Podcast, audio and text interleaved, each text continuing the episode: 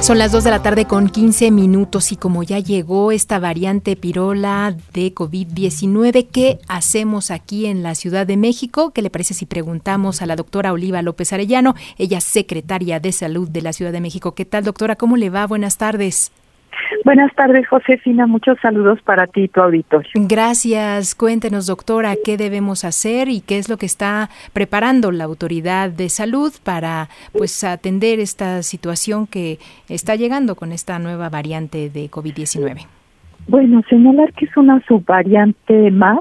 Sí. Hay más de 150 subvariantes. Uy. Es una variante, una subvariante que la OMS ha definido como de interés de seguimiento, pero no preocupante, no es una variante de preocupación. De todos modos, en la Ciudad de México sí no hemos dejado de monitorear y también la Secretaría de Salud del Gobierno de México hace la vigilancia genómica, que es a través de la que se identifican todas estas subvariantes. Eh, lo que tenemos de información está un cuadro clínico muy semejante, es decir, cuadro mayoritariamente moderado, leve, eh, nos protegen las vacunas que estamos eh, aplicando, que no hemos dejado de vacunar en la ciudad. Y tenemos, eh, en este año hemos vacunado más de 577 mil eh, dosis de refuerzo.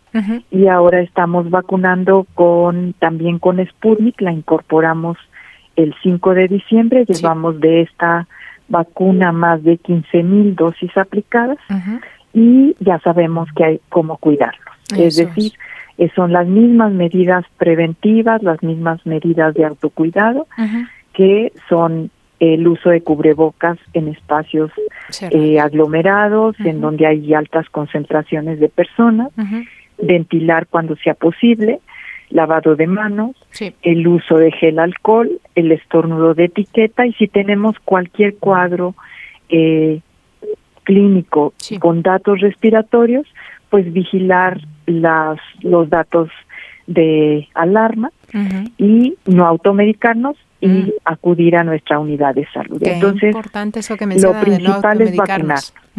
Exacto. Sí, es importantísimo no automedicarse porque muchas veces eh, pues se utiliza esto de Google para poder saber exactamente qué, cómo resolver un problema que es mejor que vaya uno con el especialista, ¿no? Sí, así es. A un centro de salud no requiere una atención muy especializada en los mm. centros de salud, en las unidades ambulatorias de la ciudad, hay experiencia en diagnóstica y además también tenemos, este, seguimos haciendo pruebas mm. eh, rápidas para identificar COVID en 117 unidades ambulatorias. Todos nuestros servicios gratuitos, ah, universales y de calidad. Eso es. Doctora, dos cosas. Si alguien requiere de una vacuna, ¿cómo pueden acceder o a dónde se dan cita? Eh, van a un centro de salud, en nuestras redes están los horarios, los centros de salud, vacuna Abdala, estamos aplicando en todas las unidades ambulatorias de la Secretaría de Salud del Gobierno de la Ciudad y la vacuna Sputnik en 32 centros de salud. Entonces pueden acudir al más cercano a su domicilio, el horario es de 8 a 3 y pueden consultar en las redes de la Secretaría de Salud para que tengan claras las direcciones. Eso es. Eh, y otra cosa, doctora, en, un principio cuando comenzó todo esto de COVID-19, nos acostumbraron ustedes que teníamos, digamos, en este caso, seguimiento al, a cómo iba eh, eh, transitando el virus o en este caso las variantes y saber cuántas afectaciones había, cuántos hospitalizados. ¿Este tipo de cosas también las van a seguir haciendo? Sí, lo hemos seguido haciendo, nada más que ya no se publica, de hecho, porque ya no hay, eh, digamos, la magnitud de las fases más críticas de la de la pandemia.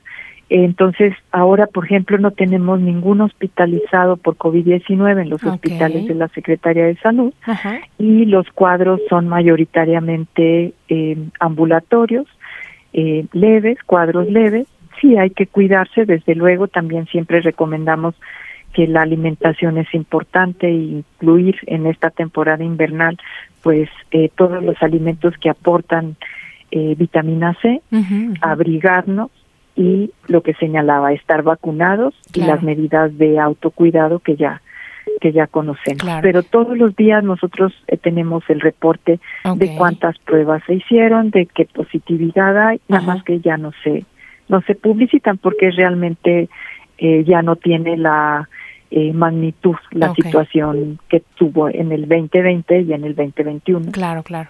Y en este caso, eh, si hubiera necesidad quizá de tener un hospital especializado, habría posibilidades.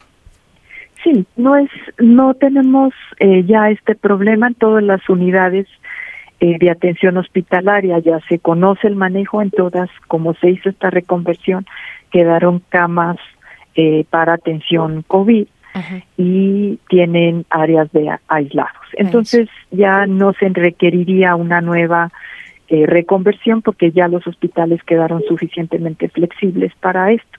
Sí tenemos hospitales donde hay más eh, capacidad de manejo especializado, desde luego los institutos nacionales, donde está el INER y eh, son del gobierno de México, el INER, nutrición, y en el caso de la Ciudad de México, pues sobre todo eh, el Hospital Ajusco Medio, que se especializó en estos cuadros respiratorios, aunque ya recuperó otros servicios y atiende muy diversos cuadros, pero tiene una expertise en cuadros respiratorios. No tenemos ninguno hospitalizado y también la unidad temporal pastora que sigue funcionando mm. como una unidad de atención de fisioterapia, sobre todo para fisioterapia respiratoria. Ah, claro, para las personas que quedaron con secuelas, ¿no? Que es importante también dar seguimiento.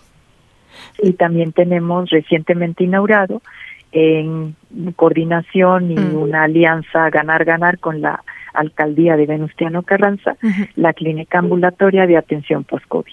Eso es. Doctora, y aprovechando que la tenemos en la línea telefónica, ¿qué ha sucedido con la, con la parte de los pagos del personal que se integró al IMSS Bienestar? Eh, teníamos quejas de que no habían sido todavía eh, resueltos esta, esta, estos pagos. Bueno, ahí lo que nosotros tenemos de información del INS Bienestar Ciudad de México es que se ha pagado en tiempo y forma y que sí hay algunos casos específicos, mm. pero tienen particularidades que están atendiendo de manera eh, especial. Eso es. Pues doctora, no, que los rechazó la cuenta, que... Mm, ah, ok. No, no porque haya un problema con esas personas. Como casos particulares. Ah, eso es. Pues doctora, pues le agradecemos muchísimo esta oportunidad que nos da de conocer más a detalle todo lo que están haciendo por esta variante pirola y también por el personal que se integró al IMSS Bienestar. Con mucho gusto. Buena tarde y felices fiestas. Gracias, igualmente, doctora. Un abrazo.